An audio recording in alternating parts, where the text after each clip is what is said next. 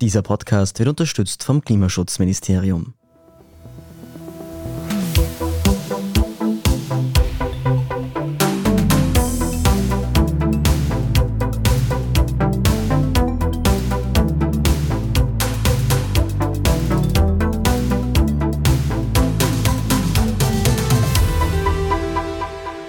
Ihr hört Edition Zukunft Klimafragen, den Standard-Podcast zu Klima und Umwelt. Ich bin Philipp Bramer. Und ich bin Alicia Prager. In weniger als einem Monat sind wir auf der UN-Klimakonferenz in Sharm el-Sheikh in Ägypten. Es ist das 27. Mal, dass sich Vertreterinnen und Vertreter ihrer Staaten treffen und darüber verhandeln, wie sie der Klimakrise begegnen wollen. Dabei wird es auch viel ums Geld gehen, etwa um die Frage, wie der Klimaschutz und die notwendige Anpassung finanziert werden sollen. Und es wird diskutiert werden, wer die Verantwortung für die Schäden trägt, die die Erderhitzung schon verursacht hat. Zum Beispiel für die Flutkatastrophe in Pakistan. Staaten wie Pakistan, die besonders mit den Folgen der Klimakrise zu kämpfen haben, haben sie am allerwenigsten verursacht.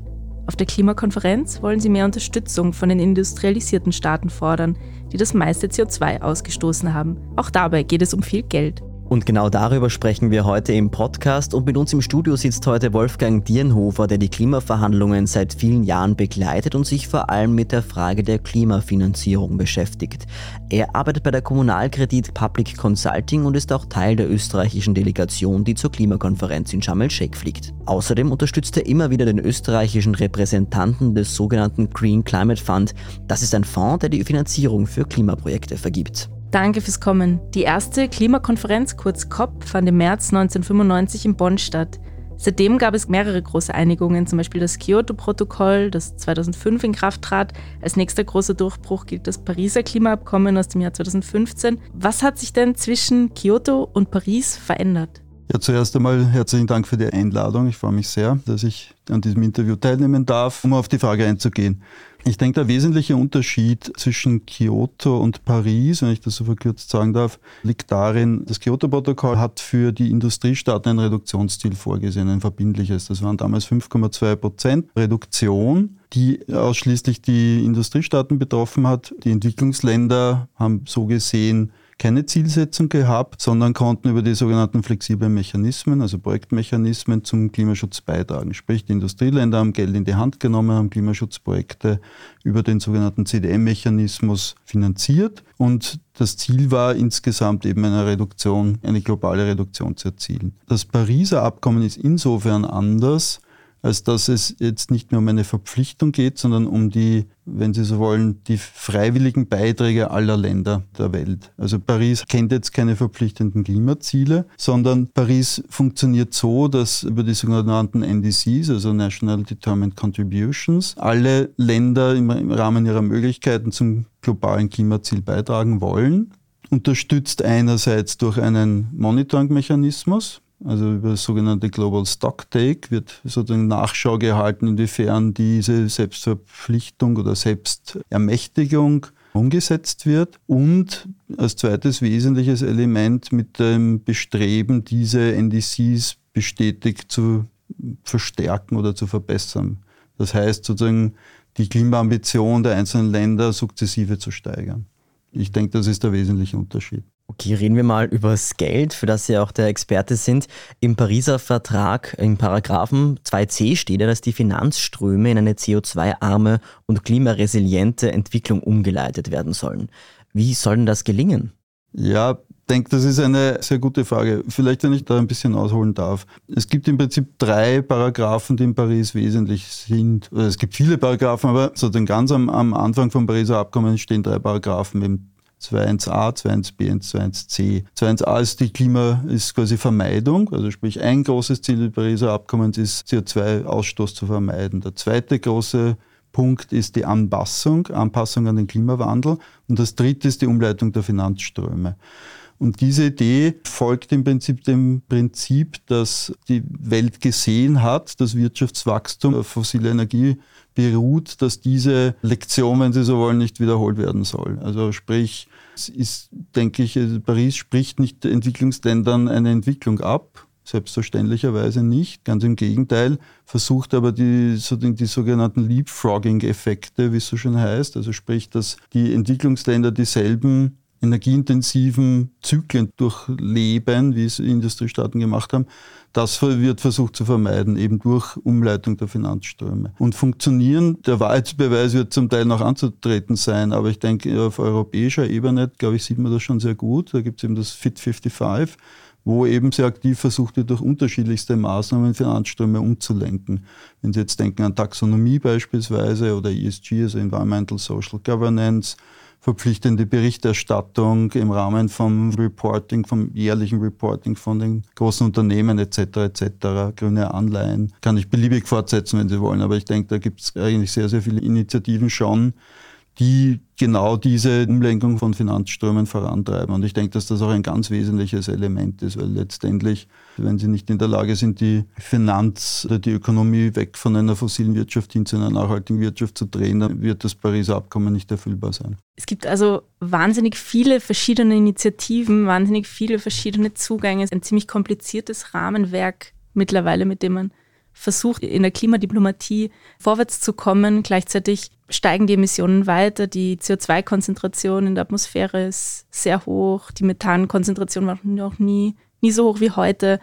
Worum wird es jetzt in Ägypten gehen? Wo muss man nachjustieren? Wo liegen die wichtigsten Baustellen, um die es im November gehen wird? Das ist eine schwere Frage, so das kurz und knackig zu beantworten. Ich würde folgende Elemente auf jeden Fall ansprechen wollen. Finanzierung ist, nachdem es letztendlich auch mein Thema ist, aber ich denke, Finanzierung ist in der Tat ein ganz wichtiges Thema bei der COP. Nicht zuletzt, weil ja die, und in Ägypten findet es ja deshalb statt, weil ja sozusagen die COP-Präsidentschaft Ägypten ist und das als afrikanischer Staat sozusagen Finanzierung auf ganz, ganz oben auf der Agenda hat.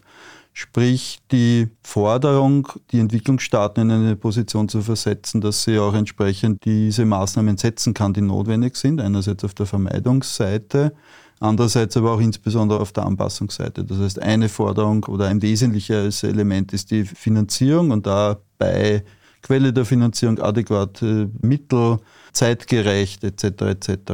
Das zweite ist eben die Zielsetzung, einen wesentlichen Bestandteil der Finanzierungsmittel in Anpassung umzuleiten. Warum ist das für Entwicklungsländer insbesondere wesentlich? Ich denke, das ist sozusagen in ihrer Anmoderation war es ja schon, nicht, dass, dass sozusagen Entwicklungsländer nicht weniger zum Klimawandel beigetragen haben, aber zum Teil viel stärker den negativen Folgen ausgesetzt sind, weil sie sich weniger gut schützen können, weil sie zum Teil die technischen Möglichkeiten nicht da sind oder nicht finanzierbar sind etc. etc. Das heißt, das ist ein wesentliches Element. Das dritte wird sogenannte Verlust und Schäden sein. Also das sozusagen als, da ist die Intention, da einen dritten, wenn Sie so wollen, Finanzierungsstrom aufzubauen. Also nicht nur Vermeidung von CO2-Emissionen, Anpassung an den Klimawandel, sondern auch letztendlich Kompensation für Verlust und Schäden. Ich denke, da ist man aber längst in den Verhandlungen längst noch nicht so weit. Wird man sehen, wie fern man da sozusagen diesen Forderungen entgegentreten kann. Ja, und dann gibt es noch eine Fülle weiterer Berichterstattung. Ich habe es vorher schon mal in einer in der Frage kurz erwähnt, ist ganz, ganz wesentlich. Das sogenannte Global Stock Take soll 2023 das erste Mal stattfinden. Das heißt, die Vorbereitungen dazu, ja, Berichterstattungen ganz allgemein. Also ich denke auf ganz vielen, auf ganz vielen Ebenen. Jetzt haben Sie ja da viel Geldströme erwähnt, die da fließen sollen. Also einerseits Geld für Anpassung, für Klimaschutz, aber auch für Loss and Damage. Vielleicht nur damit auch die Hörerinnen und Hörer so ein bisschen einen Eindruck bekommen, um welche Summen geht es denn da eigentlich so? Ja, je nachdem, welche Quelle Sie bemühen wollen, da gibt es jetzt keine einzige Zahl. Ich denke, was sehr viele wissen, ist, dass es ja die Zielsetzung für Industriestaaten gibt, 100 Milliarden an Klimafinanzierung im Jahr zum Jahr 2020 und in den Folgejahren zur Verfügung zu stellen bis ins Jahr 2025 und dann diese Zielsetzung neu im Prinzip zu gestalten mit dem klaren Ziel, dass es mehr werden muss. Das ist sozusagen das eine. Das zweite, ich glaube, was sehr viele wissen, dass diese Zahl nicht ganz erreicht worden ist oder sehr voraussichtlich nicht ganz erreicht werden wird, weil das Monitoring dazu immer mit zwei Jahren Verzögerung stattfindet. Und dann gibt es noch die unterschiedlichsten Studien aus unterschiedlichsten Quellen, die teilweise von Billiarden, im Englischen Trillions, sprechen, die notwendig sind, um die Klimaziele, nämlich das 1,5 Grad bzw. 2 Grad Ziel zu erreichen, die das notwendig machen. Ich denke aber, dass man da relativ vorsichtig sein muss mit Absolutzahlen. Die 100 Milliarden, die Industrieländer versprochen haben, an ärmere Staaten zu zahlen, sind nicht bezahlt worden. Dabei wären eigentlich sehr viel größere Summen erforderlich. Jetzt gibt es einen Versuch, auch private Finanzierung in Klimaprojekte umzulenken. Wie funktioniert die private Finanzierung? Was ist die Rolle von staatlicher Finanzierung? Können Sie uns da durchführen? Versuche ich sehr gerne. Vielleicht ein Wort zu den 100 Milliarden noch gesagt. Da gibt es auf Seiten der Verhandler immer auch die Diskussion erstens der zeitgerechten zur Verfügungstellung der Mittel. Das ist das eine. Das zweite ist, die insbesondere Entwicklungsländer wollen sichergestellt haben, dass das zusätzliche Mittel sind, dass das im Regelfall Grant-Mittel sind, also sprich Zuschüsse und keine Kredite. Und dass das sozusagen entsprechend auch nachgewiesen wird von den Industriestaaten, währenddessen die Industriestaaten sozusagen sichergestellt haben wollen, dass die Mittel, die sie zur Verfügung stellen, auch entsprechend verwendet werden, dass dann nachweislich auch wirklich diese Klimaeffekte, die versprochen werden, erfüllt werden und das auch entsprechend sozusagen nachweislich und gemonitort wird. Nur um diese zwei, sozusagen, wenn Sie so wollen, diese zwei Verhandlungspositionen auch darzustellen. Um Ihre Frage konkreter zu beantworten, ich denke, die staatliche Intervention als Aufbereiter des Klimaschutzfeldes, wenn Sie so wollen, die ist auf jeden Fall notwendig. Und das Zweite, was klar ist, ist, dass staatliche Mittel nie ausreichen werden, um den Bedarf an Klimaschutzinvestitionen zu decken. Das heißt, sie brauchen jedenfalls private Gelder, die sozusagen diese ansprechen können. Aber wie können Sie Klimaschutzmittel aus privater Hand ansprechen, indem sie eine Sicherheit bieten und letztendlich auch eine Investmentchance bieten? Es gibt natürlich Philanthropen, es gibt Stiftungen, die sozusagen auf Philanthropie Basis Klimaschutz betreiben. Das ist alles begrüßenswert, aber das wird definitiv nicht ausreichend sein. Das heißt, Sie müssen private Investitionen ansprechen. Und das können Sie dann tun, wenn Sie einerseits Risiko abdecken, also entweder über Versicherungen oder über First Loss Tranches. Finanzindustrie kennt da, denke ich, mehr als genug Produkte, um das zu lösen. Aber da brauchen Sie sozusagen den Staat, der reingeht und das Terrain aufbereitet, das Private hinterher kommen können und da auch entsprechend sinnvolle Investitionen tätigen können, die letztendlich auch dann zu Renditen führen. Wir sprechen jetzt gleich über Carbon Offsets, also Klimaausgleichszertifikate, nach einer kurzen Pause. Bleibt dran. Es wird wieder köder, ich renn wieder viel. Ich trink da das Haus voll, ich mach was ich will. Vergiss nicht mein Service. Schaufel die Kohle, ich will wieder rocken, das wird mir so gefallen. Ich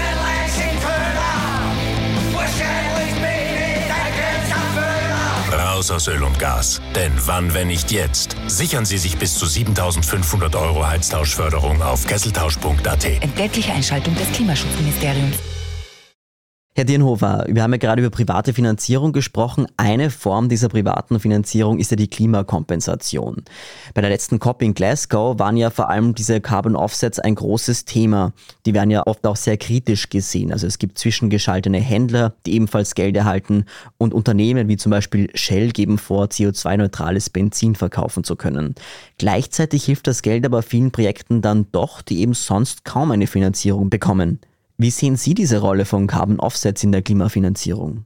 Ich stehe dem generell mal positiv gegenüber. Ich kann es auch erklären, warum. Also von angeblich würde ich auch ungern das Wort verwendet wissen, weil im Prinzip wir sprechen da von Artikel 6. Nicht? Das ist das, was sozusagen im, Pariser Abkommen die Mechanismen regelt, also sprich den projektbasierten Austausch, wenn Sie so wollen. Sie finanzieren ein Projekt und bekommen einen CO2-Credit dafür. Und das wird im großen Stil auch freiwillig gemacht am sogenannten Voluntary Carbon Markt, wo wir auch teilweise tätig sind gebe Ihnen schon recht, dass da teilweise sicherlich Projekte und auch Initiativen sind, die definitiv zu hinterfragen sind. Da sind wir dann im Greenwashing drin und wenn jetzt sozusagen ein großer Konzern irgendwas macht und dafür also ich Palmölplantagen, wenn Sie so wollen, und dann sagt er, ich habe jetzt sozusagen den Regenwald gerettet und wenn Sie hinschauen und wenn da ein kritischer NGO zum Beispiel hinschaut, dann ist das relativ leicht aufzudecken. Ich denke aber auf der anderen Seite, man soll hier nicht das Kind mit dem Bade ausschütten, wie man so schön sagt. Es gibt sehr, sehr viele Initiativen und sehr, sehr viele Standards für Credits, also sozusagen Carbon Offsets, wenn Sie so wollen, die durchaus Hand und Fuß haben und durchaus zu wirklich guten Projekten führen. Also wenn Sie jetzt zum Beispiel an Goldstandard denken, das ist im Prinzip ein Projektstandard, der sich aus dem CDM, also Kyoto-Protokoll, entwickelt hat, der sehr, sehr rigoros, würde ich sagen, ist im Sinne von was nachzuweisen ist, wie das Projekt auszuschauen hat, Stakeholder-Beteiligung etc. etc. Und da gibt es Projekte, zumindest die, mit denen ich mich beschäftige, die wirklich auch einen entsprechend nachweisbaren, nicht nur CO2-Effekt haben, sondern was, was denke ich das Spannendere ist, auch tatsächlich zu Benefits auf sozioökonomischer Ebene führen. Also es gibt, der Klassiker wäre die berühmten Cookstove-Projekte, also sprich Kochöfen, wo sie dann in Entwicklungsländern auf äh, sozusagen eigentlich sehr niederschwellige technische Maßnahmen machen, eben Kochöfen, die einen entsprechenden CO2-Effekt haben, aber nicht nur das, die haben auch einen Gesundheitseffekt, sie sozusagen die offenen Feuerstellen aus den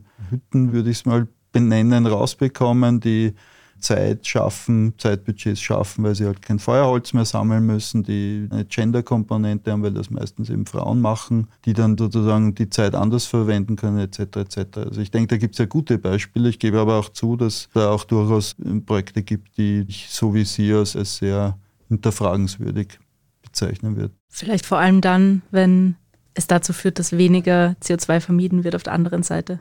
Absolut. Na gut, wenn die Bilanz nicht stimmt, dann ist es sowieso kein Klimaschutzprojekt, dann ist Ja. es sowieso Humbug. Wenn wir nochmal zu der staatlichen Seite gehen, es gibt die Möglichkeit, bei Fonds wie dem Green Climate Fund Gelder anzusuchen. Aber ich höre immer wieder, dass die Bewerbung extrem bürokratisch ist für kleinere Projekte oder Länder mit weniger Ressourcen. Es ist schwierig, an Finanzierung zu kommen bei so großen Institutionen. Gibt es Möglichkeiten, solche Hürden abzubauen? Oder sind die Anlagen schon zumindest zu einem Teil einfach nötig? Ich habe das vorher versucht zu erklären. Da gibt es im Prinzip diese zwei Motivationslagen. Einerseits also die Staaten auf der Entwicklungsländerseite, wenn Sie so wollen, und auch im Green Climate Fund, also im GCF, das finden Sie auch bei den Vertretern dort, wo das Interesse besteht, natürlich möglichst die Eingangshürde zu Geldern vom GCF, und da reden wir von, wie gesagt, die Kapitalisierung vom Green Climate Fund ist so um die 10 Milliarden pro Kapitalisierungsphase. Die nächste Rekapitalisierung steht schon an. Das heißt, da werden wirklich massiv Gelder ausgegeben und da werden auch sehr gute und sehr große Projekte über den GCF finanziert. Das heißt, die Entwicklungsländer wollen diese Eintrittshürde möglichst gering gestalten und die Geberländer, wenn sie so möchten, wollen natürlich sicherstellen, dass die Gelder auch entsprechend verwendet werden und im Neudeutsch Safeguarding, also sprich, dass die Gelder auch zweckgewidmet und, und wirklich gut verwendet werden. Das hat eine gewisse Diskrepanz. Also das muss so sein, dass das eine, sozusagen eine entsprechende Diskussion herbeiführt. Ich denke, was eine ganz gute Entwicklung ist, also damit Sie Gelder beim GCF abwickeln, also dass Sie Gelder bekommen und Projekte abwickeln können, müssen Sie akkreditiert sein. Und die ersten, die akkreditiert waren, waren fast ausschließlich die Entwicklungsbanken, also die EBRD oder die EIB oder die Weltbank etc. Und die, diese Institutionen wickeln oftmals Projekte gemeinsam mit lokalen Institutionen ab, also lokalen Entwicklungsbanken oder lokalen NGOs oder lokalen Finanzierungsinstitutionen die in Entwicklungsländern sitzen. Und ich denke, dass das eigentlich eine sehr gute Entwicklung ist, weil sie dadurch einerseits ein Capacity Building haben, also sprich, die Weltbank weiß, wie man Projekte implementiert und abwickelt und kann einen Teil dieses Know-hows quasi vor Ort weitergeben. Und das Zweite, sie machen quasi die Institutionen vor Ort fit, das selbst zu tun. Nicht? Also sprich, die können sich dann selbst akkreditieren oder ein Outcome von dem gemeinsamen Projekt ist die Akkreditierung.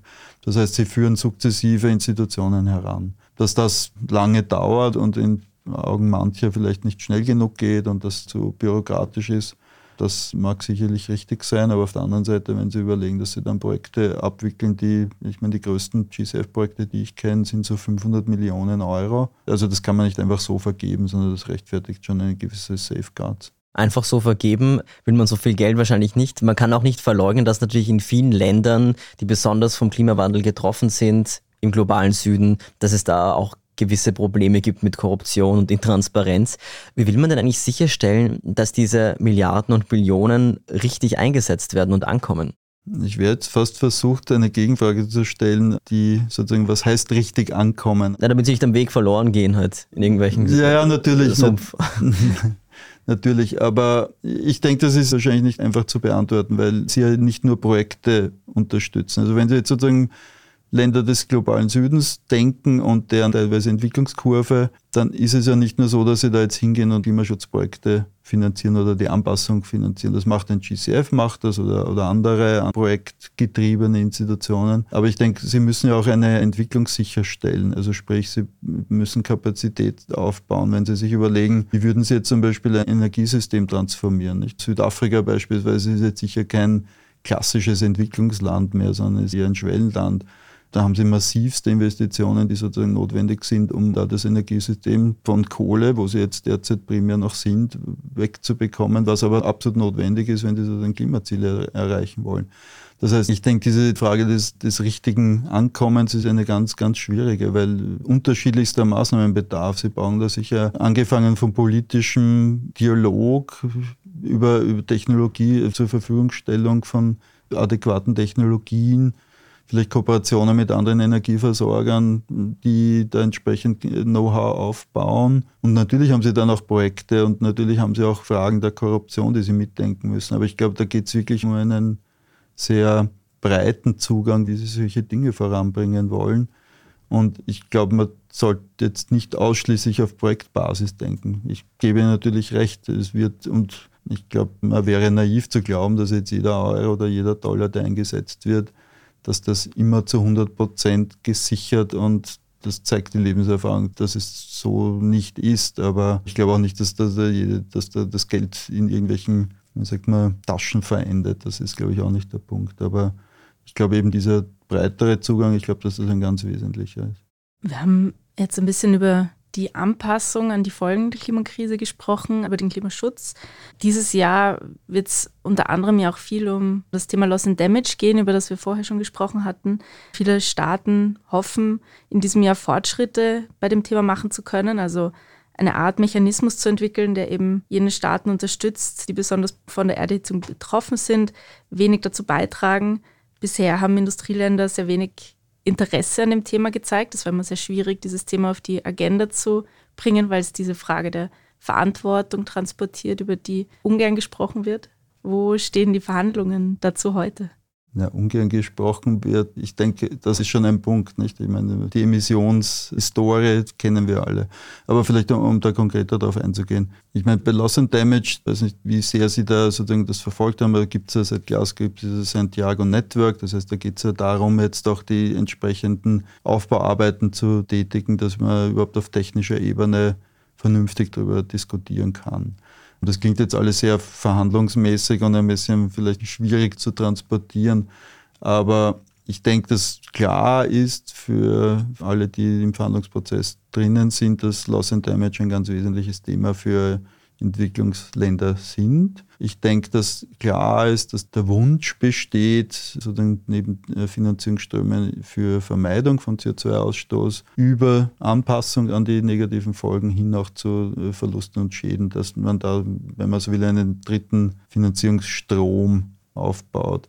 Ich denke aber, dass das da noch nicht das letzte Wort gesprochen ist und auch die Frage der Sinnhaftigkeit ist, denke ich, muss auch noch geklärt sein, weil im Prinzip hat Loss and Damage in der Pariser Architektur nicht denselben Stellenwert wie Vermeidung und Anpassung. Und alle, glaube ich, sind sich einig, dass auch die Anpassung an den Klimawandel ein wesentliches Element ist, das sozusagen vor Loss and Damage steht und letztendlich damit reinspielen muss oder umgekehrt betrachtet, dass das Verlust und Schäden kann nur aus dem Blickwinkel der Anpassung mit betrachtet werden. Warum? Wenn Sie Verlust und Schäden durchdenken. Ich meine, das größere Problem oder das Problem für Entwicklungsländer, und Sie haben es vorher in der Einleitung Ihrer Frage gesagt, dass Entwicklungsländer im Prinzip für Folgeerscheinungen gerade stehen müssen, die sie nicht verursacht haben. Ne? Und insbesondere wird die Problematik da sichtbar. Sie haben es auch, glaube ich, in der Iran-Moderation gesagt, die Flutkatastrophe in Pakistan. Ich denke, das ist ein sehr, sehr gutes Beispiel. Das trifft im Prinzip ein Land völlig unvorbereitet, das auch nicht über die Kapazitäten verfügt, nämlich finanziellen Kapazitäten, sich da entsprechend zu schützen. Und es ist, wenn Sie sozusagen die Entwicklung und das, was so den Klimaforscher vorhersagen, betrachten, dann gehen alle davon aus, dass diese extremen Wetterpatterns, die dann zu Starkregen führen oder extrem, also Extremereignisse einfach massiv steigen. Und darauf müssen sie sich vorbereiten. Und bei Loss Damage, das ist, wenn Sie so wollen, da gibt es wesentliche Dinge, die noch davor zu tun sind. Da geht es um entsprechende Frühwarnsysteme, die es alle nicht gibt. Sprich, in Europa haben Sie relativ klare Prognosen, wo Sie, da wissen Sie, oder in Amerika, wenn ein Hurricane kommt, wissen Sie es relativ rasch vorher und können sich entsprechend vorbereiten. Das haben Sie in vielen Entwicklungsländern nicht. Das heißt, das ist ein Thema, das Sie definitiv mitdenken müssen. Sie brauchen im Prinzip vorbereitende Maßnahmen, dass eben nicht jedes Mal ihre gesamte Infrastruktur zerstört wird, etc. etc. Das heißt, ich denke, ich weiß nicht, ob das Ihre Frage beantwortet, aber ich denke, dass Anpassung, wenn Sie wollen, das wesentlichere Element ist. Vor allem, was ich mich auch frage, ist, Loss and Damage bezeichnet ja auch diese Schäden, die praktisch unwiederbringlich sind. Also ausgestorbene Arten, Gletscher und so weiter, geschmolzene Gletscher, die nicht mehr wiederkommen, versiegende Trinkwasserreserven und so weiter. Wie will man das denn eigentlich beziffern eigentlich in Geld? Weil man, bei Klimaschutz kann man sagen, na gut, man kann da sagen, so viel CO2 kann man einsparen mit so viel Geld, das sind die besten Möglichkeiten dafür. Bei Anpassung kann man sagen, wir brauchen da Schutzwelle gegen Hochwasser, wir brauchen möglicherweise müssen wir was neu aufbauen nach einem Hurricane oder die Sachen einfach resilienter machen. Aber bei Loss and wie will man da zu einer Zahl kommen? Ja, da gibt es sicher schlauere Leute als mich, die Sie da fragen können. Und da gibt es auch, denke ich, Hundertschaften an Ökonomen, die sich genau mit diesen Fragen beschäftigt haben. Ich habe darauf keine wahrscheinlich zufriedenstellende Antwort für Sie. Ich meine, Loss and Damage haben Sie in Österreich dann letztendlich auch, nicht? Weil wir haben eine Gletscherschmelze und wenn dann die ersten Gletscherskigebiete weg sind, was ist dann der finanzielle Schaden? Ist das dann der Entgang im Tourismus oder ist das die, wenn die ersten Hoteliers zusperren oder ist das zu trivial? Ich muss gestehen, ich habe darauf keine wirklich sehr gute Antwort. Gesagt, da gibt unterschiedlichste ökonomische Theorien darüber, sozusagen, was wert ist und wie sie, wie sie sozusagen das beziffern. Das Einzige, was ich sagen kann, ist, dass ich glaube, dass es eine gewisse Verantwortung gibt, dass man alles versucht, diese Entwicklungen aufzuhalten, weil ich denke, dass, wie gesagt, wenn sie dann irgendwann weiß nicht, in 50 Jahren Bilder ihren, dann schon ihren Enkelkindern möglicherweise zeigen, da war mal ein Gletscher oben und das ist jetzt alles weg, dann, weiß ich nicht, dann wird wahrscheinlich eine nicht zufriedenstellende Antwort sein, ja, und das ist so und so viel wert und das ist halt jetzt leider zerstört worden, und, sondern da wird es eher sagen, warum habt ihr da nicht genug gemacht, um das aufzuhalten. Eine letzte Frage zum Abschluss. Was erwarten Sie von der COP? Persönlich lange Nächte, das kann ich jetzt schon sagen, weil der Verhandlungsprozess ein relativ intensiver ist, nicht nur relativ, sondern ein sehr intensiver ist. Finanzthemen werden sicherlich sehr stark im Vordergrund sein. Sie haben in Ihren Fragen letztendlich eh auch schon präzisiert, es wird sehr stark um Anpassung gehen.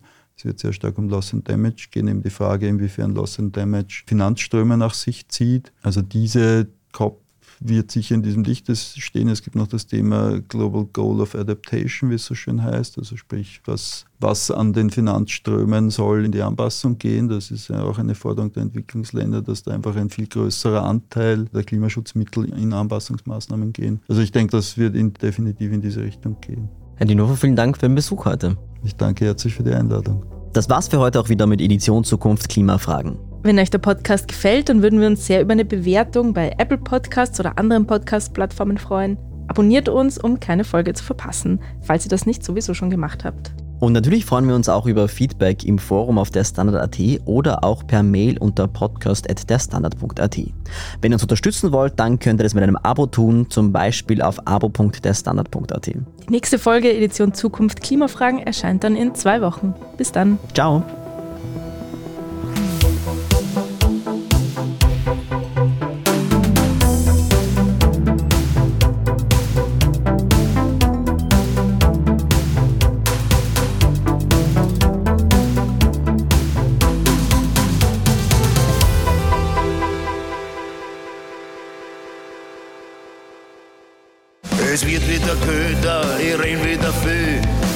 Da das Haus voll, ich mach was ich will.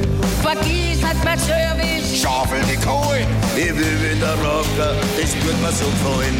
Ich bin's der Leichenköder.